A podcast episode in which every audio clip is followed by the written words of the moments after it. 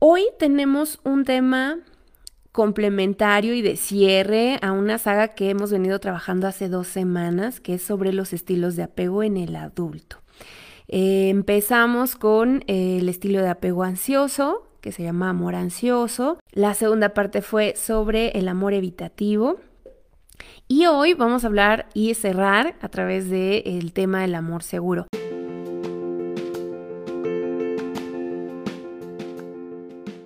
Soy Jessica Juárez y estás en mi caja de herramientas, un podcast para compartir contigo las mejores herramientas en temas como pareja, sexualidad, desarrollo humano, duelo y vida cotidiana.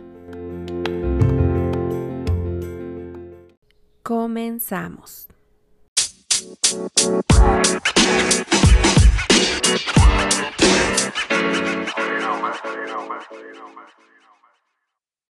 Perfecto, pues vamos a empezar. ¿Se acuerdan que habíamos platicado que esta teoría del apego surge con una investigación que va a hacer un psiquiatra infantil llamado John Bowlby y él em, responde a una petición de hacer un estudio respecto al vínculo o cómo iba a afectar a los niños que se habían quedado huérfanos después de la Segunda Guerra Mundial y qué tanto iba a impactar en su forma de relacionarse socialmente en el futuro con los vínculos que se vean creando en los niños. Y entonces empieza a hacer una, una investigación muy exhaustiva y de ahí surge esta teoría del apego, que después con otros autores se fue complementando en muchas formas. Habla básicamente de dos grandes estilos que hoy ya les va a hacer muchísimo más sentido.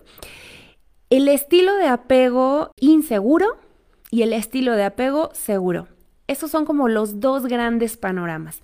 Y en el estilo de apego inseguro van a entrar los que ya vimos, el estilo de apego ansioso, el estilo de apego evitativo. Esos dos, aunque son muy contrarios, ambos pertenecen a un estilo de apego inseguro. Y también va a entrar otro más que es el estilo de apego mixto o estilo de apego desorganizado, que va a ser una mezcla entre el ansioso y el evitativo. Esos tres entonces van a formar parte de todo lo que representa el estilo de apego inseguro. Y solo pues el estilo de apego seguro será su versión contraria, eh, la ideal. Ok, bueno, vamos a hacer un repaso entonces de qué va cada una. El ansioso, recuerdas que habíamos platicado que se trata de este estilo de apego en donde eh, la persona tiene una profunda necesidad de sentirse valioso, sentirse querido. Todo el tiempo puede que se sienta en riesgo o alerta de que no eh, le roben a su, a su eh, objeto de amor. Ah, y otra cosa muy importante, dentro de esta teoría del estilo de apego, justo que hace eh, este psiquiatra, se da cuenta que se da que todo este tema de los apegos surge a partir justamente de la infancia y que va a ser a través de cómo nos relacionamos con nuestros cuidadores, qué tipo de estilo de apego va a predominar en nosotros. De alguna manera tenemos todos, pero hay uno que va a predominar más. Entonces se da cuenta que va a tener mucho que ver la forma en que nos vinculamos con la mamá principalmente, también con el padre o con el cuidador que esté a cargo de nosotros. Cómo nos hace sentir respecto al cuidado. Y resulta que a veces podemos mm, entender mal lo que se refiere el apego con la dependencia. Hemos hablado ya del problema de la dependencia, cuando ya se vuelve un conflicto, pero el tema del apego es algo más biológico, es una necesidad que todos nosotros tenemos, que ya viene en nuestro programa genético y que es necesario porque de esta manera aseguramos que vamos a sobrevivir como especie. Ya les platicaba que nosotros, los seres humanos, somos esos pocos mamíferos que somos prácticamente indefensos al nacer y tardamos mucho tiempo en poder valernos por nosotros mismos, al menos en lo más básico. Dependemos del cuidado de los mayores, de los adultos que eh, están con nosotros. Así que el apego es un recurso que viene en nuestro código genético que nos va a permitir tener más posibilidades de sobrevivir. Porque si generamos un vínculo con nuestro cuidador, pues entonces podemos tener menos probabilidades de morir en el intento. Así que el apego va a ser muy importante y es algo que vamos a conservar incluso ya en la vida adulta y que va a ser necesario para que nosotros podamos ser personas plenas, felices, que podamos tener un desarrollo integral y más probabilidades de alcanzar nuestras metas. Si tenemos un buen sistema de apego, va a ser más probable que todo lo demás nos funcione muy bien. Porque además, ¿qué crees? Esta forma, este estilo de apego que se aprende con los papás va a derivar después en tus relaciones amorosas, que es a lo que nos estamos enfocando principalmente, pero también va a tener que ver en cómo te relacionas con tus colaboradores en el trabajo, con tu familia y pues prácticamente con toda la gente con la que te involucras. De ahí la importancia.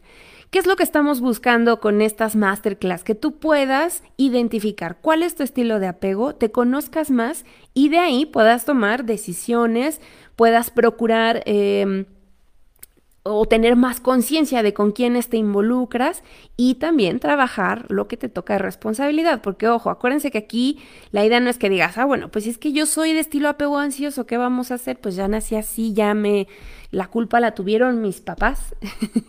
pues no.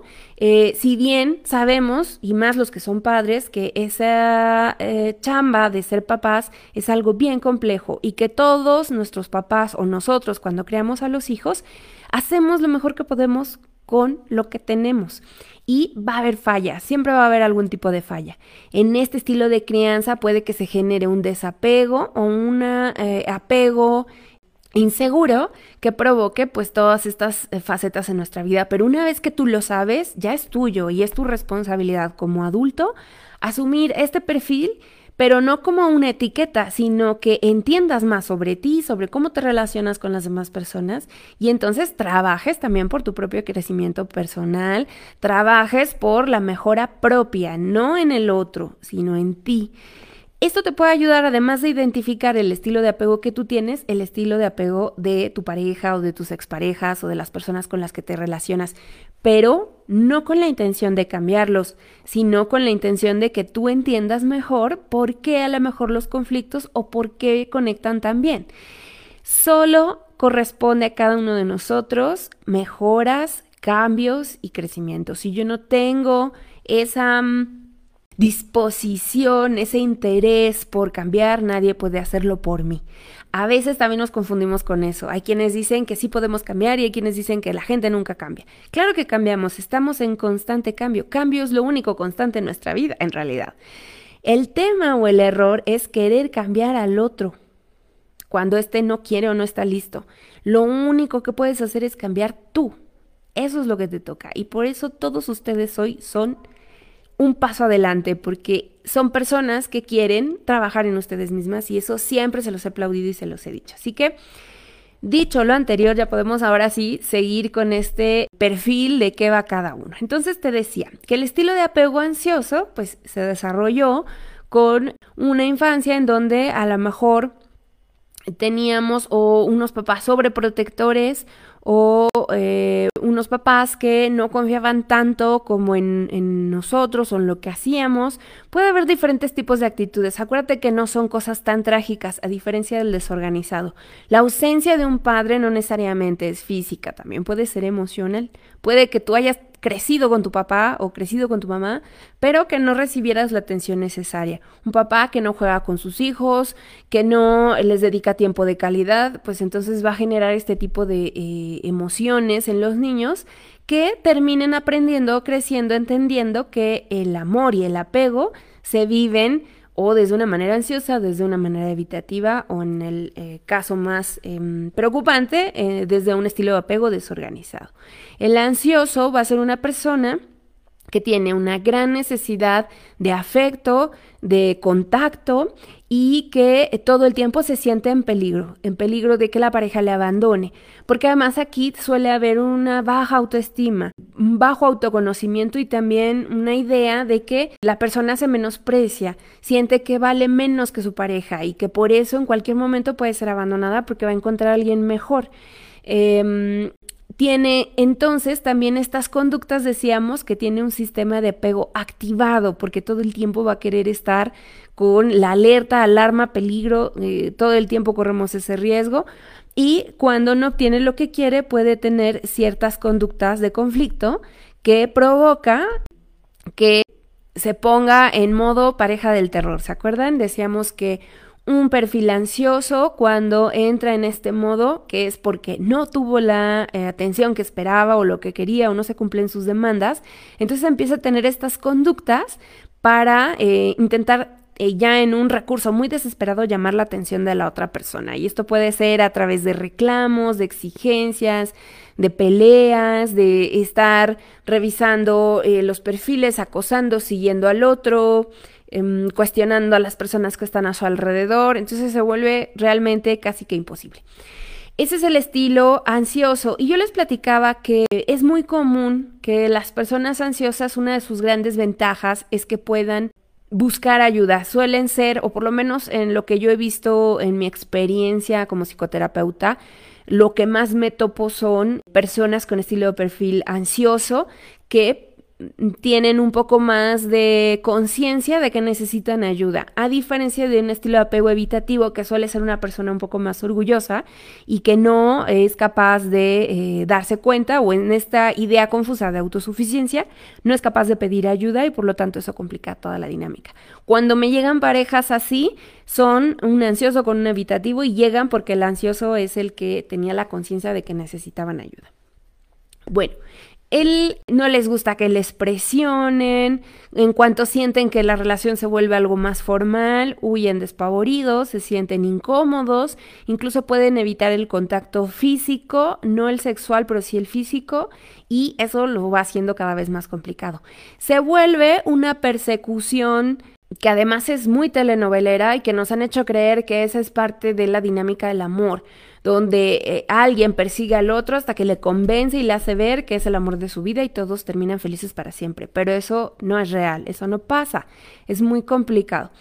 Irónicamente, sí es un tipo de relación que se da muy constante, el ansioso con el evitativo, y es muy triste y es la sufridera total porque el ansioso espera del evitativo todo lo que no le puede dar.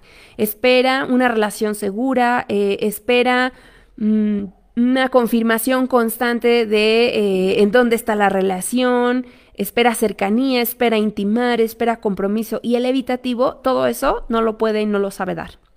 Y eso lo hace muy complicado. Otra cosa muy importante que quiero aclarar en el evitativo, porque también por ahí hubo algunas preguntas que me llegaron, es que no confundamos al evitativo con el rechazo, porque eso es diferente. Puede que tú no le gustes demasiado a alguien, que realmente no le atraigas y que entonces te evite y te rechace. Ese no es un estilo de apego evitativo. Es una persona segura que sabe lo que quiere y no te quiere a ti. Entonces también debemos ser muy asertivos y muy astutos respecto a cómo estamos leyendo las señales de las otras personas. El ansioso tiende a buscar siempre entre líneas o a quedarse solo con lo que le conviene. Por ejemplo, al ansioso, el evitativo o el seguro le pueden decir, ¿sabes qué? Te quiero, pero no me gusta la manera en que nos relacionamos. Esto no es lo que busco, no es lo que necesito, tenemos que dejarlo hasta aquí. El ansioso lo que escucha es te quiero. Y el pero y todo lo demás ya no lo escuchó. Y entonces dice, pero dijo que me quería. Entonces todavía hay esperanza. Ese luego es un problema importante que se da en este tipo de relaciones. ¿Qué va a pasar con el desorganizado? El desorganizado va a ser una persona que mezcla, que tiene una mezcla o mixto, que va a tener una mezcla de ansioso con evitativo. No es mm, tan común y suele darse más cuando estamos hablando de niños que pasaron por un abandono ya más fuerte, un abandono real, a lo mejor eh, de sus padres, y que le hace no saber interactuar, no desarrollar este apego desde la infancia y no tener idea de cómo relacionarse con los demás. Y que además puede sí estar muy, muy em, emocionado o muy asustado por el tema de relacionarse con alguien, que es lo que le da el tema evitativo, pero tiene su lado ansioso en el sentido de que realmente sí quisiera poder generar una relación significativa en su vida un desorganizado estamos hablando. Un desorganizado sí quisiera tener relación significativa a largo plazo, pero no tiene idea de cómo, porque no aprendió, porque nunca nadie le enseñó, porque no tuvo relaciones significativas en su infancia, porque a lo mejor tuvo que pasar de casa en casa, porque a lo mejor eh, creció solo, porque a lo mejor desde muy pequeñito tuvo que hacerse cargo de otras personas y no, no tuvo la oportunidad de depender de alguien más cuando era más vulnerable y por lo tanto pues no sabe cómo es esta dinámica.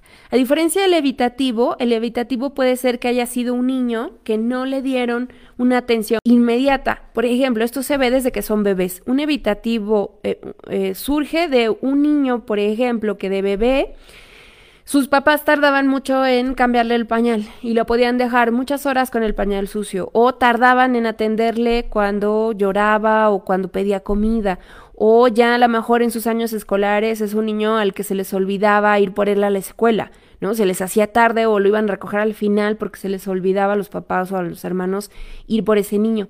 Ese niño termina aprendiendo el evitativo que no puede confiar en los demás. De hecho, tengo por aquí unas frases que les armé para que podamos entender todos más fácil a qué va cada uno. Un ansioso va a decirse a sí mismo, soy malo y todos los demás son buenos. Porque acuérdense que el ansioso tiene una baja autoestima, una baja valía y cree que no merece nada. Entonces el ansioso se dice a sí mismo, soy malo y todos los demás son buenos. Mi autoestima es baja y creo que no merezco a nadie más. Estas frases resumen a quién es un ansioso. Un evitativo, un evasivo, piensa, soy bueno y todos los demás son malos. Solo he contado conmigo y no puedo confiar en nadie más. Como ven. Y una persona, por lo tanto, desorganizada o mixta va a ser una combinación de estos dos. Una combinación del evitativo que le es incapaz de generar estos nuevos vínculos, de confiar en el otro, porque nunca ha contado con nadie realmente, y una combinación del ansioso más en este formato de entrar en, en modo conducta de protesta, que es tener agresión, ser hostil, reprochar, incluso cuando son niños, destruir cosas. Eso es lo que hace la diferencia entre estos tres. Ahora sí, llegamos entonces al único estilo de apego seguro, que es el seguro. y que va a ser em, el que va a salvar las relaciones entre todos los demás estilos de apego. Un estilo de apego mixto, mm, desorganizado, difícilmente va a tener, va a poder congeniar con ninguno. No va a poder congeniar ni con un evasivo, ni con un ansioso, ni con un seguro. Ese es el que la tiene más complicada y más difícil. Es el menos común, pero existe y es el que más ayuda necesita porque va a ser alguien que le va a costar muchísimo más trabajo vincularse con otra persona. El estilo eh, de apego seguro ah, es todo lo contrario. Entonces ahora sí vamos a hablar más de las características del estilo de apego seguro. Va a ser una persona honesta, clara, transparente, una persona que no necesita ponerse poses ni aparentar lo que no es. El ansioso sí lo va a hacer un poco más porque a veces va a hacer tanta su necesidad de agrado, de aceptación, de que los demás le acepten, le integren, lo hagan parte, lo quieran, que entonces es capaz de fingir lo que no es o lo que no le gusta y aguantarse, callarse sus propias necesidades y luego llevarlas a una extrapolación, ¿no? A, a, un extremo contrario de exigencia y de reclamo. El estilo de apego seguro es alguien que es asertivo, que sabe decir sus necesidades sin atropellar las de la otra persona, que sabe expresar sus sentimientos, que los identifica, los entiende, lo sabe decir, no tiene miedo a demostrar sus sentimientos. Ese es el seguro. El ansioso y el evitativo sí pueden tener un poco de tema con la gestión de sus emociones y temor a demostrarlo. El ansioso temor a demostrarlo y entonces se lo oprime. Y el evitativo a veces se puede pasar de confrontador o de directo aparentemente. El problema con esto es que además eh, no todo lo que sea que eh, ponga en exposición sus emociones le incomoda. Y bueno, el seguro entonces va a ser una persona que no tiene tema con esto, no le provoca ningún conflicto empezar una relación, no le asusta el tema del compromiso. ¿Se acuerdan que habíamos dicho que el compromiso no es eh, significado sinónimo de boda o de vivieron felices para siempre? El compromiso es eso, comprometerme con el otro. Es como cuando entras a trabajar a un nuevo lugar. Haces un compromiso sabiendo que todo puede pasar, pero que harás lo mejor posible para que funcione como empleado y la empresa hace acuerdos contigo de lo que te puede ofrecer y tú decides que pues sí quieres estar ahí. Hacen un compromiso mutuo. La empresa decide contratarte porque cumples con el perfil de lo que está buscando y tú eh, aceptas entrar a esa empresa porque te interesa lo que te pueden ofrecer. Y entonces hay un intercambio, hay un compromiso en el entendido de que en cualquier momento las cosas pues pueden cambiar para la empresa o para ti y que esa relación laboral va a tener que terminar. Lo mismo aplica con nuestras relaciones interpersonales. El compromiso tiene que ver con saberse capaz de vincularse con el otro, de mostrar mis emociones, de atender las emociones, sentimientos del otro, sin temor, sin miedo, sin represión, sin burla, sin humillaciones, ni nada de estas cosas negativas. Van a ser entonces conscientes de sus necesidades y no van a tener conflicto en saberlas expresar y también en identificar, por lo tanto, las necesidades del otro. Miren, la autoestima del estilo de apego seguro también viene del autoconcepto y el autoconocimiento. ¿Qué quiere decir esto? Que si yo me conozco lo suficiente, acuérdense que la información es poder, y si yo me conozco, que además es algo que se trabaja muy bien en, eh, y que buscamos mucho en la psicoterapia, es ayudarte a conocerte, porque de ahí se parte. Si tú no te conoces, no te puedes amar. ¿Cómo te puedes amar si no sabes ni quién eres? ¿Cómo te aceptas a ti mismo si no sabes quién eres, de dónde vienes y qué quieres en la vida? Si no tienes claras tus metas, tus objetivos, entonces ¿cómo te conoces, cómo te aceptas y cómo te amas? Y si tú no te amas, ¿cómo puedes darle amor a alguien más? No es posible. Necesitas aceptarte, conocerte y amarte tú primero para poder conocer, aceptar a alguien más y amarle de la misma forma. Entonces, este es el ejercicio que ya hizo el estilo de apego seguro. El estilo de apego seguro es una persona que se conoce, que se acepta, que se sabe vulnerable, que se sabe humano, que sabe que tiene virtudes y tiene defectos. No es perfecto. La diferencia es que es capaz de lidiar también con sus monstruos y no fingir que no están ahí. Entonces, el estilo de apego seguro ya hizo esa chamba. Ya se conoce o, sabe que tiene que estar en constante em, trabajo personal que implique conocimiento interno, se acepta y por lo tanto se ama. Y una vez que hizo eso con sí mismo, puede hacerlo con quien quiera. El estilo de apego ansioso y el estilo de apego evitativo no han hecho esto. No puede que no se conozcan o puede que se conozcan y no se acepten y por lo tanto no se amen. Y consecuencia, pues no puedan transmitirlo ni hacerse dejar amar por otros ni amar a otros. Y esto es, aquí viene por lo menos una buena noticia. Varios de ustedes me han preguntado, bueno, Jessica, pero ¿se puede o no se puede cambiar? Si yo me identifico como un estilo de apego ansioso, entonces ya no hay manera de hacer nada. Sí, sí hay manera. Sí puedes cambiarlo. ¿Qué necesitas? Primero, convicción, conocimiento, ya decíamos. Si tú sabes, ya identificas cuál es tu estilo de apego, bueno, es más fácil, porque entonces ya sabes de dónde partir, ya sabes cuál es tu fuerte y cuál es tu punto débil. Y eso te va a permitir entonces trabajar en adelante. ¿Qué te va a servir? Todo.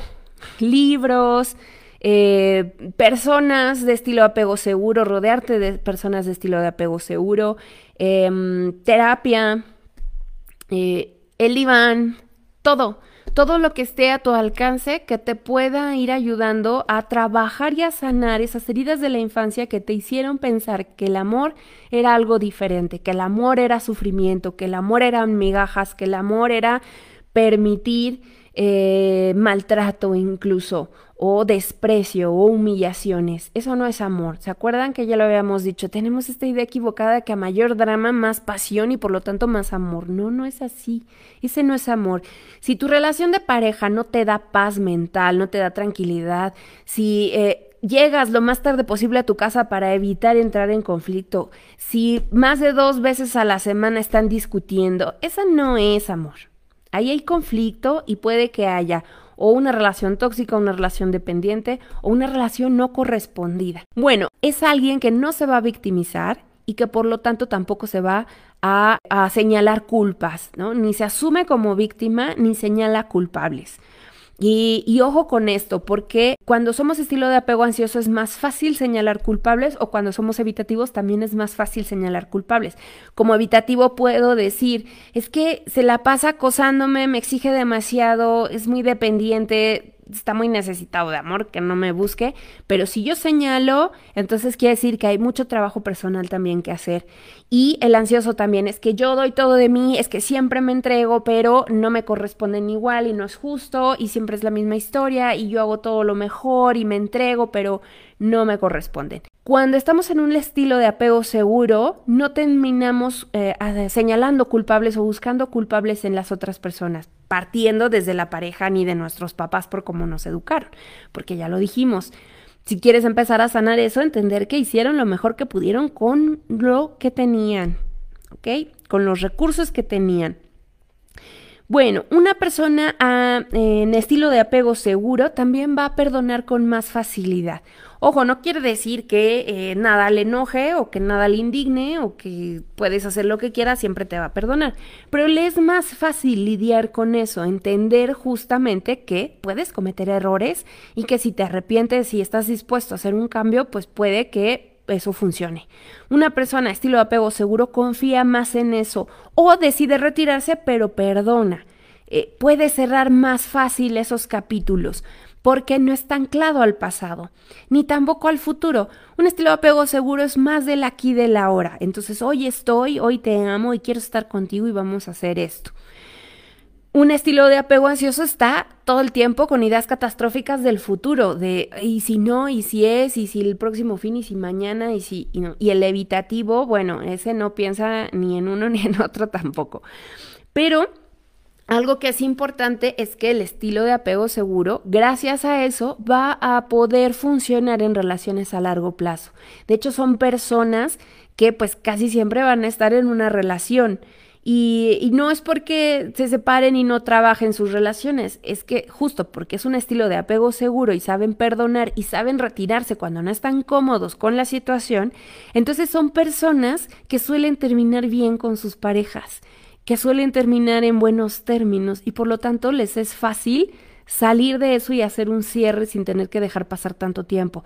Y cuando vuelven a involucrarse con alguien es porque eh, generan este compromiso y vuelven a tener una relación estable a largo plazo. Una persona de estilo apego seguro va a ser alguien que suela tener relaciones estables y duraderas. Ojo, tampoco es solo sinónimo. Una relación estable y duradera no es automático sinónimo de relación sana, porque también hay relaciones dependientes y codependientes que duran años y se la pasan gritoneándose, sobajándose, gritándose, ofendiéndose y haciendo teatro cada que salen enfrente a las demás personas. Pudieron haber durado 10 años, pero eso no quiere decir que sea un estilo de apego seguro. Este tema de la estabilidad es una de las características del estilo de apego seguro, pero no es la única pero es una de las más valoradas y que por eso luego no los encontramos tan fácil. El estilo de apego seguro pues va a ser a, eh, soler ser una persona que está en una relación estable. Y por eso les decía, además de que hay esta atracción del ansioso por el evitativo, porque hay esta idea de como un ansioso eh, fue alguien que creció con un papá ausente, pues o una mamá ausente o que le evitaba, entonces está acostumbrado a perseguir la migaja del amor. Un ansioso tiende a ir tras un evitativo. Pero en el caso del el seguro, además de que el ansioso tiende a sentirse atraído en esta falsa idea del amor, es lo que va a encontrar, porque es lo que hay, porque el seguro está en una relación. Yo ya les decía, si tú sales a ligar, no sé, a lo mejor a una fiesta, te vas a encontrar más ansiosos y más evitativos. Y de hecho, más evitativos, yo creo que un 60% de las personas disponibles van a ser evitativas. Y luego un que será 30% de ansiosos y un 10% de seguros. ¿Por qué? Porque los seguros generalmente van a estar ya en una relación de pareja. Los ansiosos también suelen estar en relaciones de pareja, pero como van, dependen del evitativo que los deje, entonces vuelven a estar solteros o estar disponibles. Y el evitativo está casi todo el tiempo disponible porque al ser evitativo sale mucho más rápido de las relaciones. Dura muy poco, dura meses casi prácticamente. Ahora, ¿cómo pueden ser estas combinaciones? Un evitativo sí puede tener una relación estable con un estilo de apego seguro. Por eso les decía que el estilo de apego seguro viene a rescatarnos a todos. El estilo de apego seguro puede sentirse cómodo tanto con la cercanía como con la distancia. Un seguro no entra en pánico con una pareja evitativa que a lo mejor no está escribiéndole todos los días un mensaje de WhatsApp no se siente amenazado, ni se siente alarmado, ni con un sistema activado, porque no tiene temor de que si no le escribió toda la mañana, seguro le está poniendo el cuerno, como le pasaría a un ansioso. Entonces, el evitativo puede sentirse más pleno con un seguro porque un estilo de apego seguro no le va a exigir que le responda todos los memes y mensajitos que le va a mandar por WhatsApp no tiene tema con eso. Entonces, ni le va a presionar porque no depende de eso. Para el seguro es, está bien para mí, podemos estar y, ya. Y de hecho, le va a hacer sentir al, al evitativo que está en zona segura y por lo tanto las cosas se van a dar con un flujo más natural por eso es que te puedas encontrar con un estilo de apego evitativo que haya tenido relaciones de largo plazo, pues sí, porque a lo mejor se encontró con estilos de apego seguro que le permitieron sentirse tranquilo, sin presiones y poco a poco pudo agarrar otra vez su ritmo de vínculo. Y un ansioso también puede estar con un seguro porque al seguro no le asusta que el ansioso le esté escribiendo todo el día y llamando todo el día. Puede lidiar con eso el seguro. Por eso es que es tan flexible como para adaptarse a estas relaciones. El tema aquí pues es aferrarnos a estar, la, la que sí no funciona es ansioso con evitativo, ansioso con ansioso, evitativo con evitativo, suelen traer conflictos. La que más se da, ya decíamos, es ansioso con evitativo y la sufridera total, porque pues van a ser personas que es el policía y el ladrón correteándose todo el tiempo donde además, si se acuerdan, decíamos que el evitativo tiende a idealizar al ex fantasma, es decir, idealiza a la persona con la que ya no está, pensando o diciendo que era maravillosa, era genial, me quería, me apreciaba, yo no la valoré, vuelven a buscarle, era un ansioso, pues el ansioso dice, sabía que ibas a regresar, regresan, eh, empieza otra vez la dinámica del ansioso, el evitativo se asusta, se echa a correr, vuelven a terminar y así por la eternidad. Así que como ven, puede ser bastante desgastante. Y un ansioso que no sabe cuándo retirarse, que no es capaz de soltar, de desapegarse, porque siente que es el único amor y que no va a haber nadie más que le quiera que, que le haga caso, por esta sensación de no soy suficiente, no valgo, y se permite ese trato. ¿Qué tiene que pasar entonces? El ansioso tiene que trabajar su autoestima. Pronto y entender que hay muchos peces en el mar y que aferrarse a la persona que le está rechazando nunca será una buena idea. Debe dejar de ver películas de Disney y de Hollywood creyendo que eh, va a haber un momento en que el evitativo va a despertar y va a decir te amé toda mi vida y no me había dado cuenta y serán felices para siempre porque eso no va a pasar. Entender que no tiene que rescatar a nadie y hacerle saber al Grinch que la Navidad es muy bonita y que merece amor. No. Entonces, ¿qué tienes que hacer ansioso? Dejar de creer en cuentos de hadas, trabajar en ti, en tu persona, enfocarte a ti, quererte, conocerte, ir a terapia. Y hacer todo este trabajo personal interno de de dónde viene esta ansiedad, qué la causó, cómo fue mi infancia, cómo fueron mis primeras relaciones, cómo fue mi etapa escolar y qué puedo trabajar sobre de esto. ¿Quiénes son esas parejas evitativas que he tenido o con las que estoy o que sigo persiguiendo? Y poner ya una regla de cero contacto. O sea, ya, ya por tu dignidad, por tu salud mental, deja de estar persiguiendo al evitativo, que nunca te va a dar lo que necesitas. Si eres evitativo, ¿qué tienes que hacer? Ver más películas de Disney.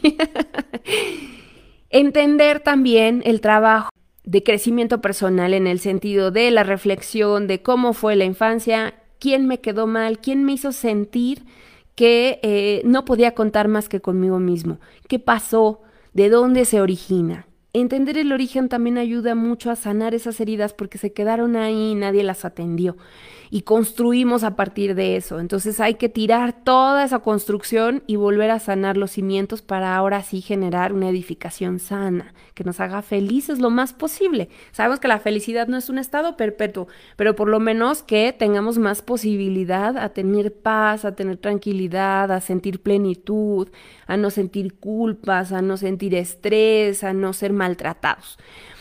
Entonces, el evitativo tiene que poner más de su parte y dejarse de fijar en las eh, nimiedades. Acuérdense que el evitativo se fija en todos los defectos. Así es que sí, pero es que no me gusta cómo come, no me gusta cómo habla, no me gusta cómo se viste. Es que si no sé, es que si tuviera tres años menos, si tuviera dos años más, y entonces estamos buscando los pretextos porque esos son pretextos, para generar un sistema desactivado, ¿se acuerdan?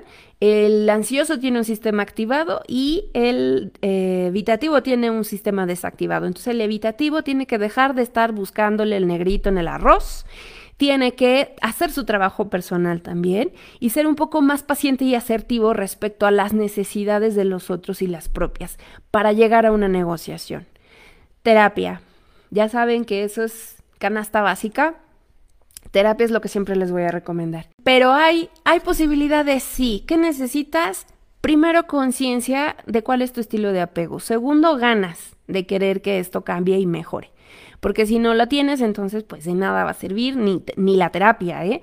La terapia puede hacer cosas magníficas, pero si tú no tienes intención, ni interés, ni disposición, pues eso jamás va a pasar. Fíjense que me ha pasado que llegan eh, a veces algunas mamás a pedirme apoyo para que trate a sus hijos pero resulta que sus hijos pues ya tienen 30 años o veintitantos años y ya son mayores de edad. Y yo les explico, de verdad entiendo como entiendo a la persona que me busca desde su rol de mamá, qué nivel de preocupación debe tener como para recurrir a buscar ayuda, eh, pero no funciona así. Tú no puedes pedir terapia por otro adulto, ni por tu pareja, ni por tus hijos adultos, ni por tus papás, ni por tus hermanos. Puedes tú sugerirle que busque ayuda, pero tendrá que ser esa persona de su propia mano quien solicite la terapia. Porque si no se da ese primer paso, la posibilidad de éxito no existe, es mínima. La persona debe estar interesada en su mejora. Si necesita un intermediario, entonces no está interesada. Y luego eso es un gran problema que se vive en el consultorio cuando se hace trabajo con parejas. Muchas veces es solo una de las personas las que está interesada en hacer el trabajo terapéutico y eso dificulta mucho las cosas. El ideal sería, si tú estás en una relación donde uno es ansioso y otro es evitativo, bueno, pues que los dos tengan las ganas y que acudan a buscar ayuda y sí se pueden hacer cosas, sí se puede.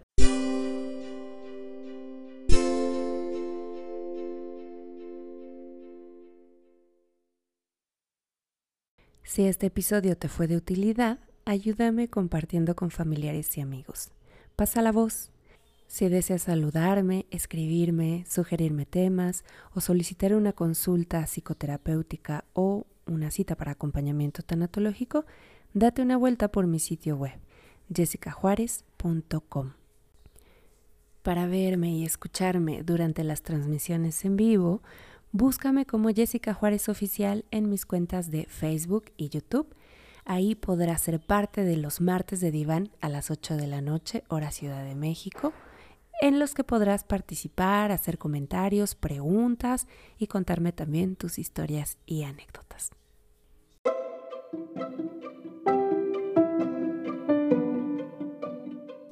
Yo soy Jessica Juárez y esta fue mi caja de herramientas. Gracias por escucharme. Te espero la próxima semana.